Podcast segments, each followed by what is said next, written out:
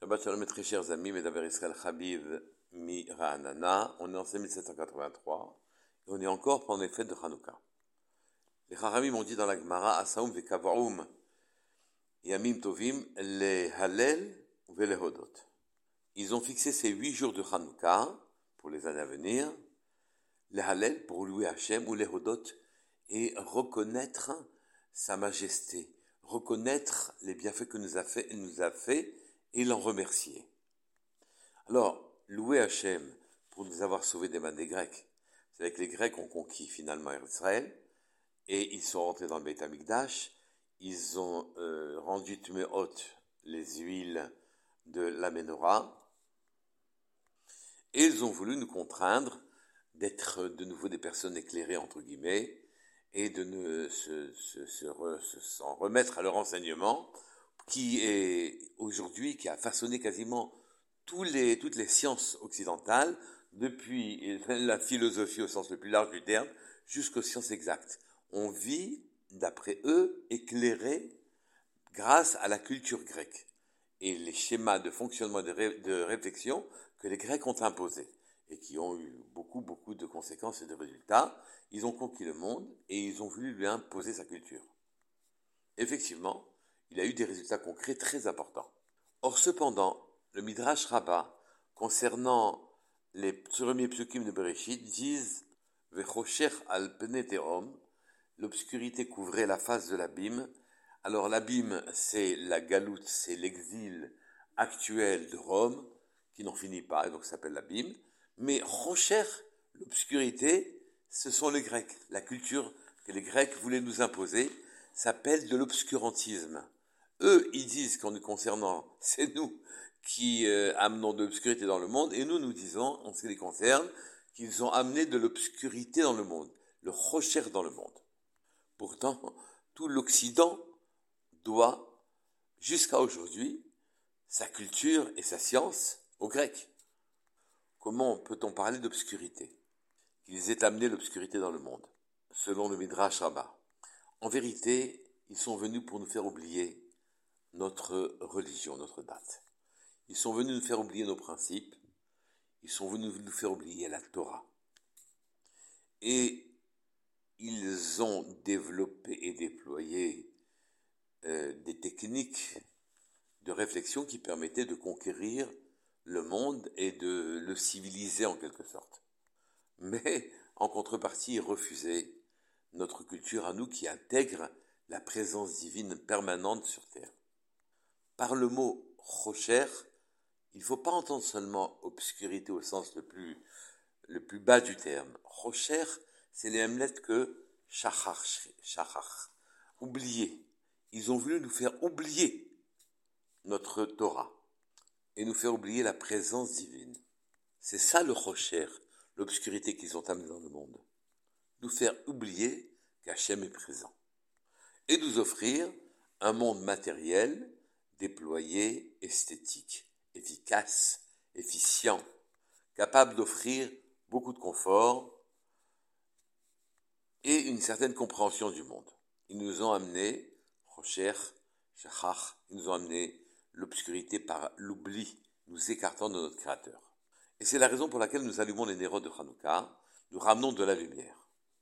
Revenons au propos initial nous avons l'obligation pendant ces journées-là, ces journées-là, de remercier, de reconnaître la majesté divine. Hod, c'est la majesté.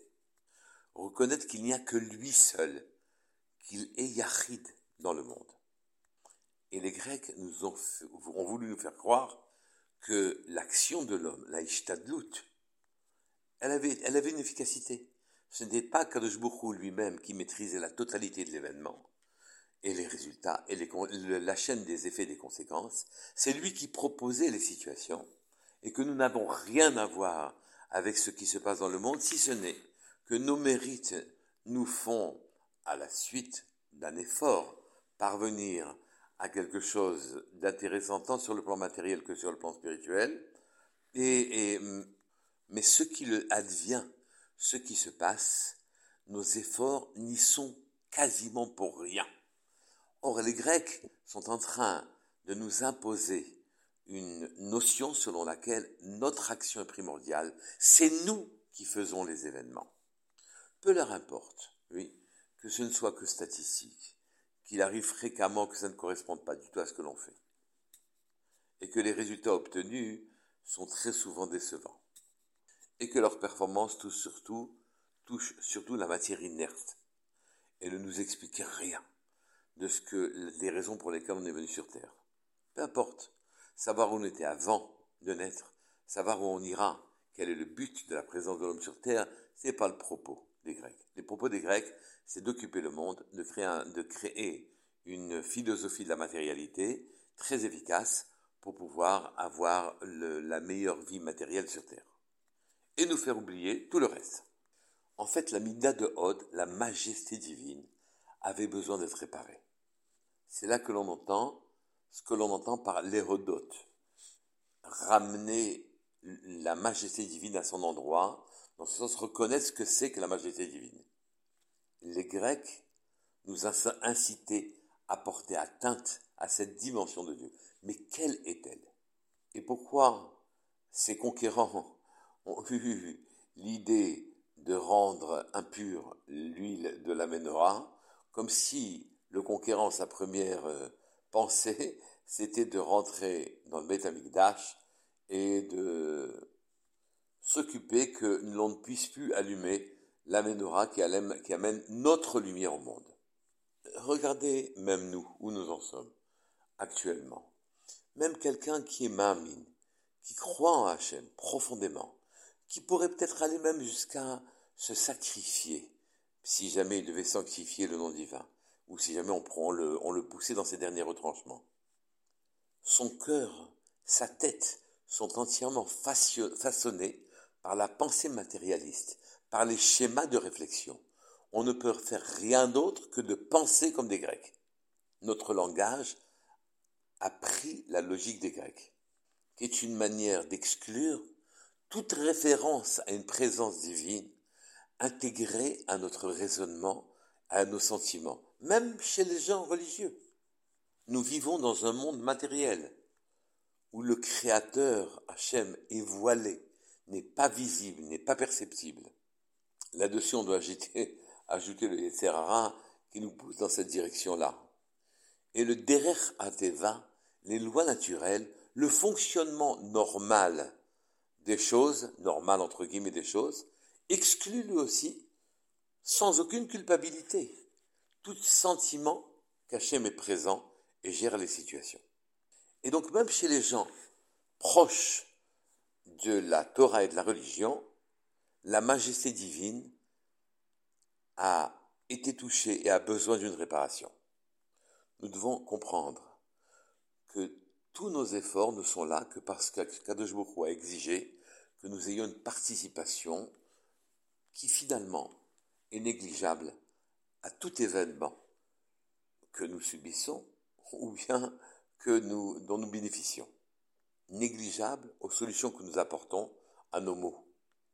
Négligeable au regard de nos réussites. Nos actes n'ont aucun effet. C'est Hachem qui, depuis les cieux, dirige le monde et aucun événement n'est dépendant des actes des hommes. Ils sont dépendants, les événements, du mérite des hommes. Ils sont dépendants des qualités ou des défauts qu'ils doivent réparer. Et c'est Hachem qui définit et qui décide de tout, de la guerre, de la paix, Khalila de la maladie, de la santé, de la richesse, des enfants, des pays qui s'enrichissent, des pays qui descendent et qui se détruisent.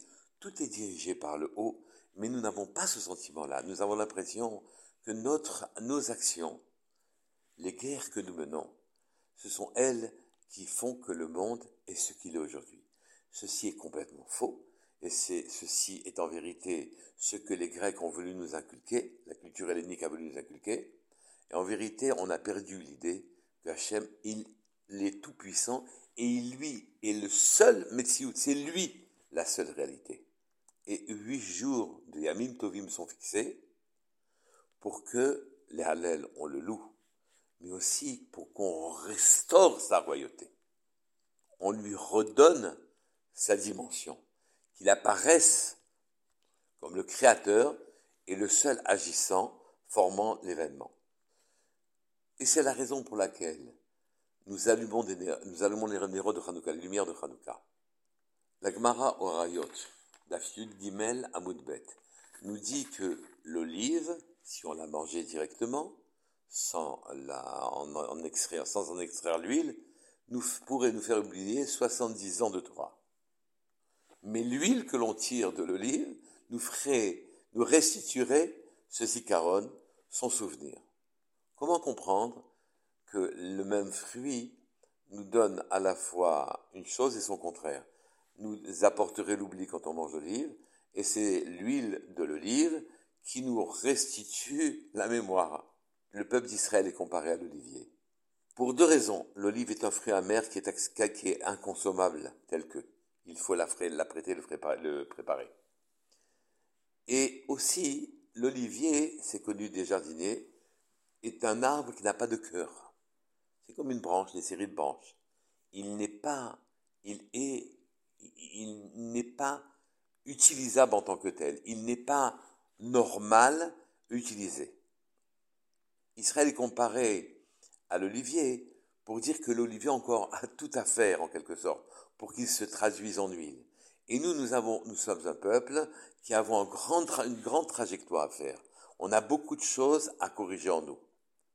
Les peuples sont un peu comme des, des gens qui sont imparfaits. Excusez-moi, les peuples sont des gens parfaits, au contraire. Et c'est nous qui sommes imparfaits. C'est nous qui sommes bruts. C'est nous qui exigeons, euh, pour des cas, des cas on exige un, travail. C'est nous qui serons concassés comme l'huile d'olive, de manière, comme concassés, que, que l'olive soit concassée afin d'obtenir de l'huile. Et c'est nous qui nécessitons ce type de souffrance et de travail, car nous, nous avons un devenir, une transformation à opérer. Quitter la matière brute pour devenir de la matière raffinée, de l'huile.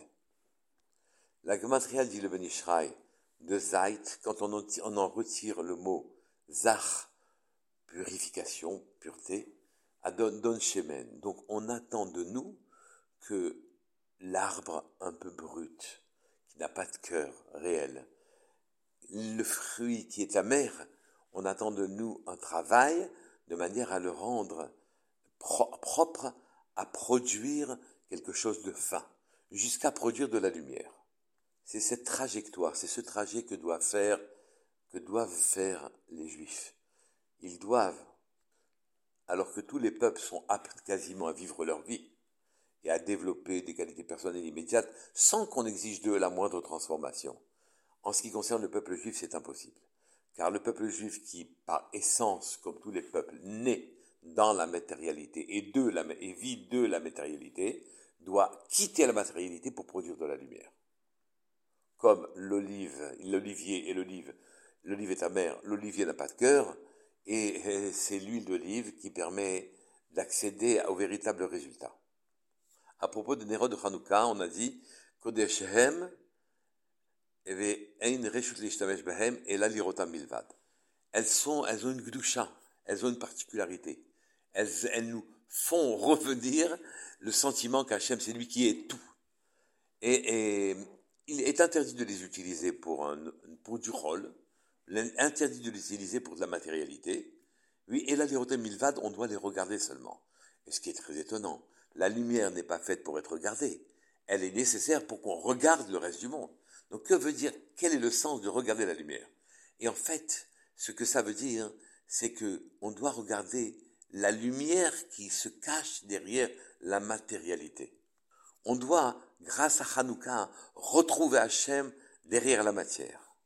Le Hari Kadosh dit que certes, ceux qui mangent de l'huile, excusez-moi, ceux qui mangent des olives, perdent la mémoire, donc perdent la mémoire de la présence divine, perdent la, perdent de la Torah. Ils euh, s'éloignent, ils s'approchent de la matérialité et de la matière brute.